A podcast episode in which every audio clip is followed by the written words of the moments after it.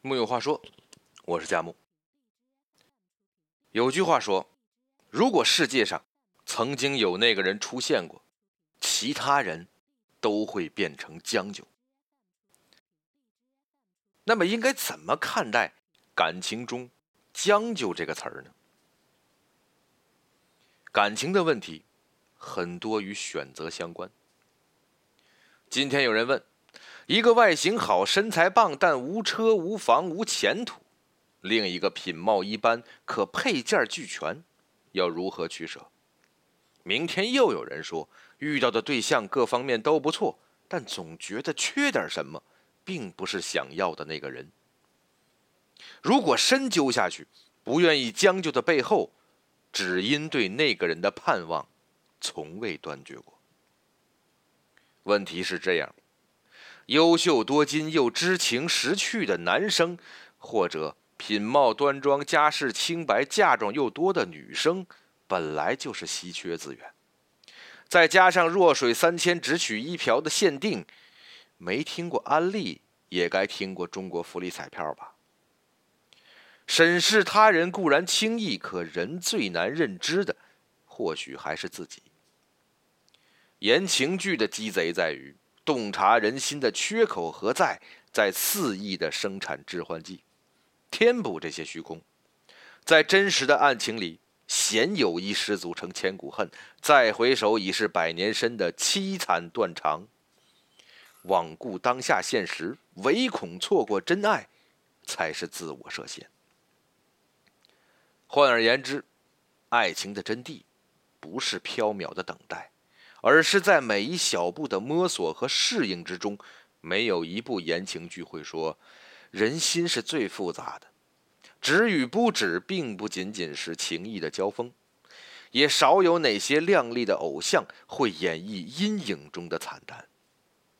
到最后呢，人和人的牵绊，可能并不是多相爱，而是在一起的执念有多深，分开的成本又有多高而已。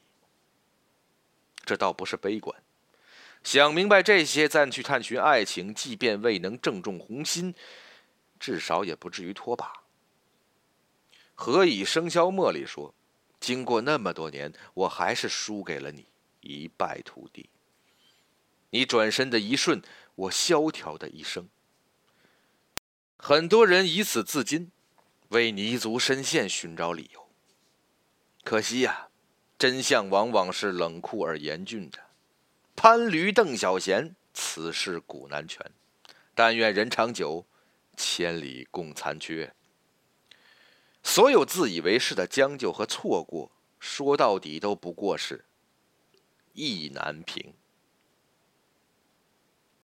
人类这种奇怪的动物呢，通常会给自己一个预设，那就是一切都会有最好的安排。可事实上，我们生来破碎，用活着来修修补补。而人的能力有限，因此不完满才是人生的常态。在感情方面尤其如此，有些人甚至悲观的相信，很多婚姻是以爱情里的遗憾为开端的。是的，可能因为种种原因，你最终可能不得不将就一段感情，将就一个人。将就一个听起来就让人不怎么舒服的词儿，意味着你本可以得到更好的，意味着你将要接受的一切，是你妥协的结果。而你将就的那个对象，无疑是比你更惨、更可怜的人，被施舍的同时，还要被嫌弃。因此，你可能又陷入到另一个预设里，相信自己还有将就的资本。人真是奇怪，明明已经无可奈何的接受了自己的失败，却还要在自己的退路里找一点能够引以为傲的自尊。不过，恰恰是这种优越感，给这种主观上不平等的爱情带来良性循环的可能。世俗的眼光往往对将就有刻板的印象，觉得这是一种不匹配。但是，爱情是相互的，也是相对的。你眼中的将就，不就是对方眼里的付出吗？如果你真的值得更好的，那么这段感情从开始闪烁出一丝动人的光亮。从这种角度来看，感情里稀缺的不正是你的这种付出和牺牲吗？置身于某一段感情，幸福与失落，更重要的是你拥有何种程度的自我修养。如果你觉得自己是在将就一个人，不要觉得委屈，不要替自己感到不值。要为对方感到高兴，要为自己感到骄傲，要对这段以牺牲为前提的感情怀揣着一种感动之情。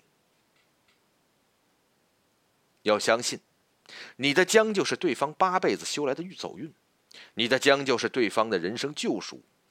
把你的这种优越感和自信贯穿进这段感情的始终，以身作则的付出和牺牲，甚至有可能让对方在你施予的爱里。逐渐成为你理想爱人的模样。如何找到一个合适的真爱，是这个世界上最大的难题。你必须知道，大部分人都需要在爱里相互磨合、相互弥补，彼此修正原有的期待，彼此渐渐变成对方喜欢的模样。在这漫长的道路之前，你大可先怀着这样一种心理。反正我可能再也没有机会找到更好的人了。但是，一想到对方能够找到我这么好的人，那也是一件很好的事情呀，多开心，皆大欢喜。木有话说，我是佳木，咱们明天接着聊。